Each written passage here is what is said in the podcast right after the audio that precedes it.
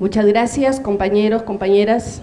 Tengan todos y todas ustedes muy buenas tardes. Un saludo a la mesa de los dirigentes y que bueno, que ahora es paritaria.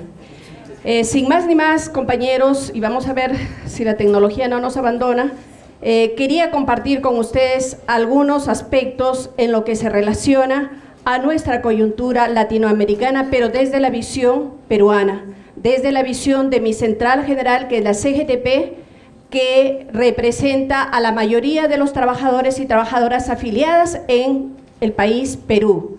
Un saludo del compañero Jerónimo López Sevillano y de nuestro líder Mario Guamán, que eh, yo les pediría fuertes aplausos para que llegue hasta nuestro compañero. Gracias.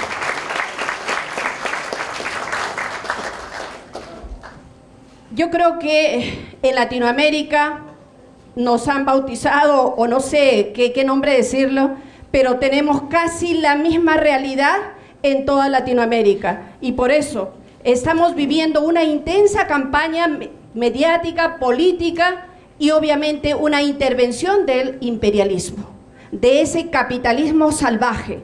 Y eso va a traer pues en nuestro central, en nuestro país, que va a contar, lamentablemente lo decía el compañero, con gobiernos conservadores, con gobiernos imperialistas, con gobiernos eh, mandados por este nefasto modelo neoliberal.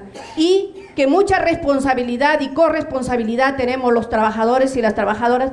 ¿Por qué? Porque también la educación, y qué bueno que la mayoría seamos acá docentes, la educación tiene que ser un derecho humano, la educación tiene que ser público y de calidad, la educación no tiene que ser privatista, ¿no? Entonces, por eso es que tenemos ahora, permítanme tal vez con algún, eh, ¿qué les puedo decir? Eh, eh, y, respeto, ¿no? Decir Brasil con Bolsonaro. La verdad que nosotros como Brasil, que nosotros lo admiramos y lo seguiremos admirando porque es un país grande, es el país grande de Latinoamérica, pero lamentablemente a un gobierno fascista, y si me está escuchando inteligencia, sí lo digo con toda la letra, fascista, fascitoide con Bolsonaro. Y eso no tenemos nosotros que seguir permitiendo.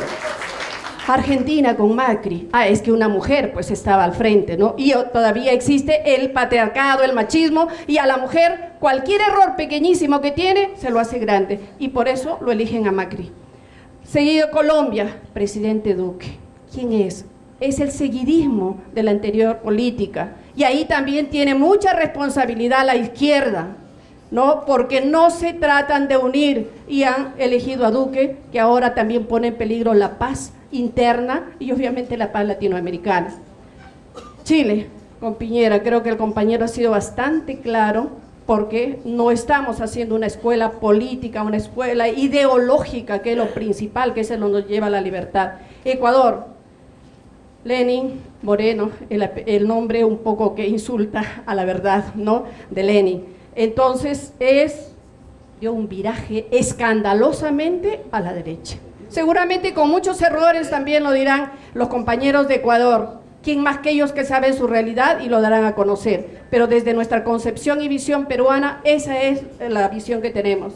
Y lo mismo va a seguir, está siguiendo el gobierno de Paraguay. Por decir, son ejemplos muy grandes, pero que la verdad acontece y de la realidad de todos y todos nosotros de Latinoamérica. Los únicos que salvan el honor y con seguramente con errores. Eh, estuve hace poco en Uruguay, un país muy bonito, eh, que, eh, bueno, ha expulsado incluso al magro, pero que también hay dificultades. Y ahí tenemos que los trabajadores y trabajadoras y los países tenemos que poner nuestra cuota para que no exista el divisionismo. Me comentaban de que había un cierto divisionismo cuando estuve denunciando a Alan García, que él había dicho que estaba siendo perseguido político y eso nos fuimos a desmentirlo justamente en Uruguay, que nos recibieron muy bien los compañeros y el gobierno, eh, perdón, nos recibieron el Congreso al margen de que no puedan ser del frente, pero nos recibieron bien la denuncia y eso pesó para que el señor Alan García salga de la embajada de Uruguay y salga sin honor ni gloria, porque al ladrón hay que votarlo sí. Luego, Bolivia.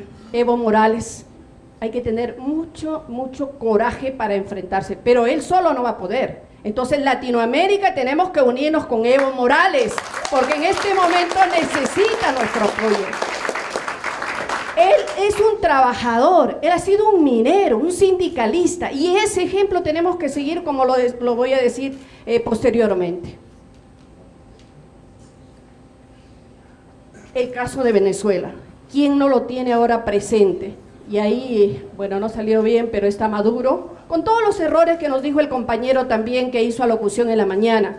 Pero esos errores no van a servir a nosotros ni al imperialismo para que hagamos que una prensa manipulada por la derecha nos dé pues al busque al pueblo venezolano y provocar la salida del gobierno. ¿no? En, en el Perú, lamentablemente, hay una mujer que se pasea por todos los canales ¿no? Y denuncia y le dan todos los espacios. Es que la prensa mediática está contra Maduro y contra el gobierno. No, la situación de Venezuela es muy complicada y por eso es que hoy más que nunca necesita también nuestro apoyo porque eh, quieren hacerle un aislamiento y un bloqueo total como ya se está produciendo, como lo hicieron en Cuba. Pero para eso tenemos que tomar fuerza y, eh, darle nuestra solidaridad al pueblo de Venezuela y más que todo al gobierno. Nosotros, los trabajadores y las trabajadoras, por principio sindical clasista, en la cual está fundada nuestra FCM y nosotros, que somos parte de ellos, debemos pues apoyar y que no haya ninguna intervención del país. Es necesario seguir expresando nuestra solidaridad de hecho, pero no solamente con documentos, sino con acciones. Por ejemplo, el día de ahora estamos haciendo eso. En Perú hemos ido en varias oportunidades a la embajada, la CGTP, y hemos dado nuestra ayuda. Lamentablemente también pues la prensa y nuestros mismos trabajadores y por todo lo mediático que dicen de que eh, Maduro es lo peor, es un dictador, etcétera, etcétera, un poco que como no hay esa educación, pues no hay, eh, como se indica, una verdadera acción de masas. Pero para eso estamos acá. Para eso felicito yo a la Central Intersindical porque nos está dando una lección de cómo tenemos que hacer para unirnos, ¿no? Y eso va a fomentar para que no haya el chantaje ideológico que se hace, en la cual pues se hace renegar inclusive del proceso bolivariano. Y es de nosotros, compañeros y compañeros, dar en cada uno de esos espacios, clarificar, por eso nos están dando los compañeros una claridad de lo que significa este movimiento y este gobierno, que es un cambio y una justicia social, con problemas seguramente, pero es todo un proceso y ahí tenemos que asumirlo la CGTP, mi Central General de Trabajadores del Perú, ¿qué es lo que está exigiendo? Primero, cumplir con el respeto de la libre determinación de los pueblos. Es como en tu casa, que si quieren intervenir, tú no lo puedes permitir. Y eso es parte de este país, ¿no? Y principalmente la extranjera. Rechazamos la pretendida visita del Perú del señor Juan Guaidó. Está amenazando ir. Vamos a ver. Vamos a ver, nosotros lo rechazamos y especialmente haremos una gran movilización que nos estamos preparando. Y sí, llamamos severamente la atención al gobierno peruano y a su canciller títere del imperialismo. Es un títere.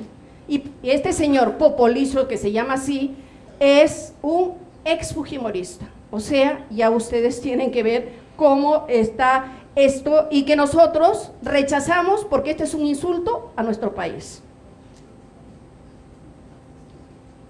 Por eso, rechazamos los acuerdos y propuestas del Grupo de Lima, recalcando que los peruanos y peruanas nos avergonzamos de la bochornosa actitud del gobierno peruano y su canciller fujimorista Popolicio, que han renegado del principio de no intervenir libre en la libre determinación de los pueblos levantando con tanto vergüenza lo que fue Raúl Porras Barrenechea, los compañeros de Cuba en 1960. Este fue un canciller, Porras Barrenechea, que en la ONU y en todos los espacios dijo, no debe haber injerencia contra Cuba, que Cuba sea libre, que Cuba tiene el derecho a determinar.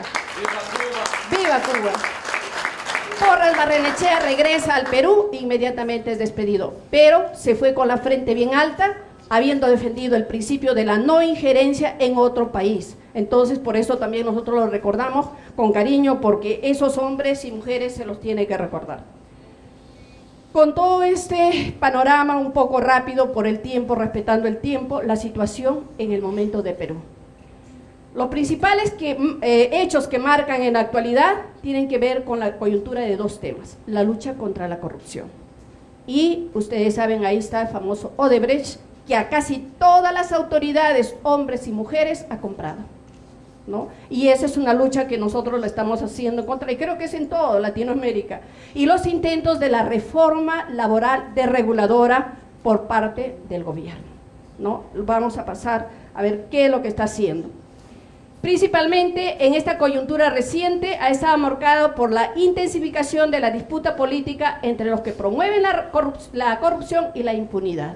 Uno de ellos son el gobierno de Fujimori, no que ellos han corrompido y el Congreso tiene la mayoría, las leyes son aprobadas a carpetazo limpio contra los trabajadores y contra el pueblo, y en ese marco, el gobierno de Vizcarra también desde su instalación, todos ustedes conocieron todo el problema, fue elegido eh, Pedro Pablo Kuczynski, pero entre ellos mismos se dieron golpe y salió Vizcarra, ¿no?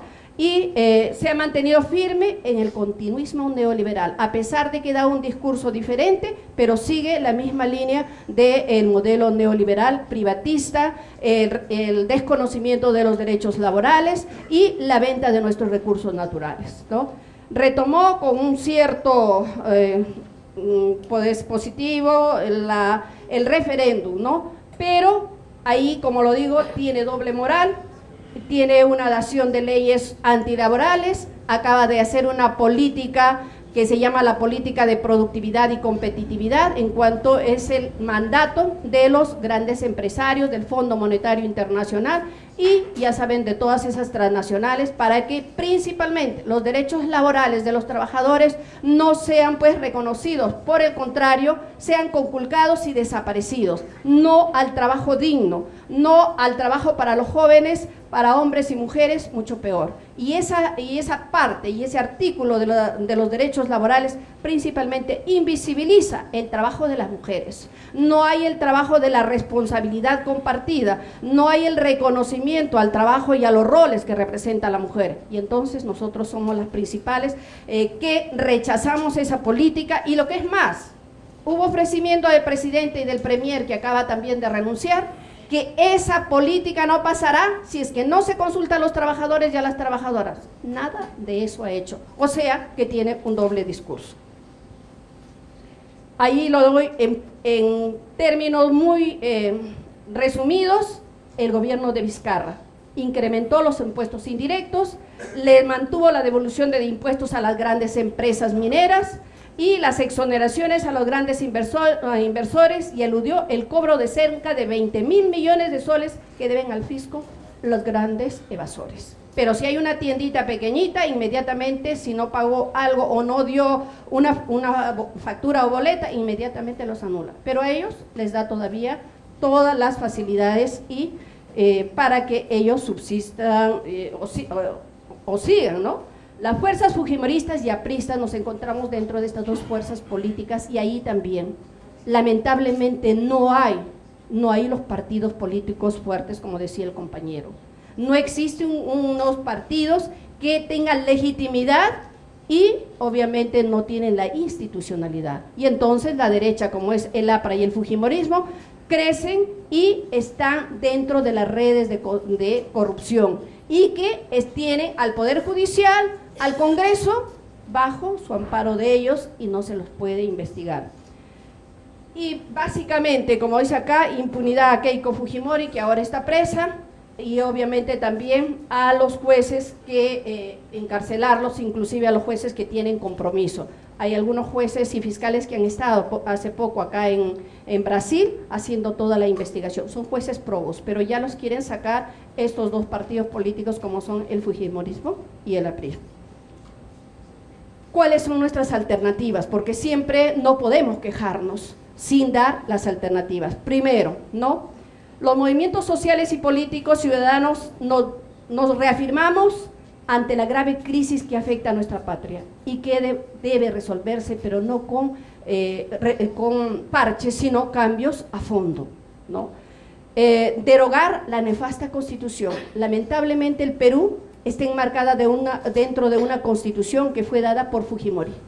Y ya saben que Fujimori fue el que implementó ese modelo eh, neoliberal en nuestra patria, en donde no se reconocen los derechos de los trabajadores adecuadamente, ni tampoco pues eh, el, el respeto a nuestra soberanía. Nosotros exigimos una investigación a fondo de todos los casos de denuncia, tanto de, esto les decía a los compañeros, vergüenza ajena, tenemos presidentes, cinco presidentes denunciados por corrupción, uno preso, otro eh, en Estados Unidos que está protegido, eh, está PPK que también lo están protegiendo, fíjense, tenemos Keiko Fujimori, que es la hija de él, mm, que está ahora preso, García, Alejandro Toledo, Ollanta Humala, Pedro Pablo Kuczynski y el mismo Martín Vizcarra. Miren, qué vergüenza. La verdad que vergüenza, pero hay que decirlo, la realidad. Hay que ser francos y decir, ¿qué nos pasó a los peruanos? Lo que dijo el compañero. ¿Qué nos pasó a los peruanos y a las peruanas? Eso, de que no hay eh, gobierno, no hay partidos políticos fuertes y ante el mal menor uno tiene que elegir, porque quedaron PPK y la señora Fujimori. Nosotros ni modo que íbamos a votar por la señora Fujimori, porque su padre también fue el que mandó asesinar a un dirigente sindical, Pedro Wilca, cuando salía de su casa. Entonces, y a muchos más han asesinado. Jamás podíamos votar por este gobierno. Hay un hecho muy importante y es un desafío, ¿no? En donde en un lugar que se llama Huancayo se han unido y se han presentado partidos de izquierda y donde la CGTP a través de nuestro secretario general que tenemos la independencia partidaria política, pero sí somos el ente articulador para que estas fuerzas de izquierda se unan. Y eso se ha hecho, ahí están los principales líderes y una lideresa, Verónica Mendoza, ¿no? Con bastante éxito. Y fue un paso tal vez adelante. Pero compañeros y compañeras, esto es preocupante ¿Por qué? Porque las izquierdas nos unimos, pero a la vez también nos atacamos. Y el enemigo no está dentro, el enemigo está afuera. Ojalá que recapaciten los compañeros, los líderes las lideresas. Y ese es un trabajo que está asumiendo la CGTP. Seguramente con problemas, seguramente con errores, pero eso también es un mandato de la base. ¿Cuánto me queda? ahora termino, ahorita responsabilidad clasista. Somos una central clasista con los principios sindicales clasistas. Y dentro de eso, influir en la unidad, tanto a nivel político como sindical. Superar las divisiones sindicales, un problema muy grave. Entre sindicatos formamos sindicatitos, ¿no? Eh, por ejemplo, el sector público tiene tres confederaciones y se reúnen para un momento y de eso aprovechan los gobiernos o de repente no me gustó el dirigente o la dirigente y formo mi sindicato. Eso le hacemos el favor a la derecha y a los gobiernos. Entonces, ese es un esfuerzo muy grande. A nivel político, lo que yo decía, la CGTP debe coayudar a la construcción política y popular para la lucha contra la mafia y fujimorismo y por una nueva reforma laboral. Otro, la participación de la masa popular sentida muy amplia y estamos preparando, y por eso les pido la solidaridad, un paro nacional cívico popular en base al encuentro nacional de los pueblos que debe también ser un paso firme en una mayoría popular. Ahí está nuestro querido Valentín Pacho, está Juan José Gorriti, que ustedes lo conocen, esta humilde servidora, este secretario general, somos la dirigencia que nos estamos queriendo trabajar en eso. Primero, unir a las izquierdas. Segundo, formar la Asamblea Nacional de los Pueblos del Perú, no solamente la parte sindical, sino también las organizaciones populares, las organizaciones de hombres, mujeres, etcétera, porque hay que tener una visión diferente. Y acá lo digo, quienes estamos actuando en este trabajo, ¿no? y obviamente nosotros como CGTP estamos promoviendo una participación democrática para garantizar la más amplia unidad. Eso es lo que nos queda, compañeros, porque solamente los trabajadores en este momento, con todo el embate del modelo, con toda la informalidad Con toda la pérdida de derechos, la clase trabajadora a veces se está convirtiendo en lo mínimo. Y entonces, ¿qué tenemos que hacer? Unirnos entre todos, ¿no? Porque somos peruanas en este caso y en el caso de ustedes. Acá tenemos colocar, ahora sí, convocamos para debatir, estamos convocando ante esa política de competitividad y productividad, estamos convocando a investigadores, a trabajadores, a mujeres, para presentar una propuesta. Lo estaremos haciendo a fines de mayo con una propuesta para hacerle frente al gobierno, porque también los trabajadores tenemos propuestas, los, trabajadores también somos las personas que conocemos más nuestra realidad. Y termino ya poniendo como corolario a un gran hombre y al formador de nuestra central sindical, José Carlos Mariátegui. Y él nos decía, y creo que hoy más que nunca tiene que hacerse claro esto, las masas reclaman la unidad, las masas quieren fe, y por eso no admiten la voz corrosiva, disolvente y pesimista de los que niegan y de los que no dan la voz optimista cordial, juvenil y fecunda de los que afirman y de los que quieren y tienen fe. CGTP, la fuerza que nos une, mi nombre, obrigado, muchas gracias, un abrazo fraterno.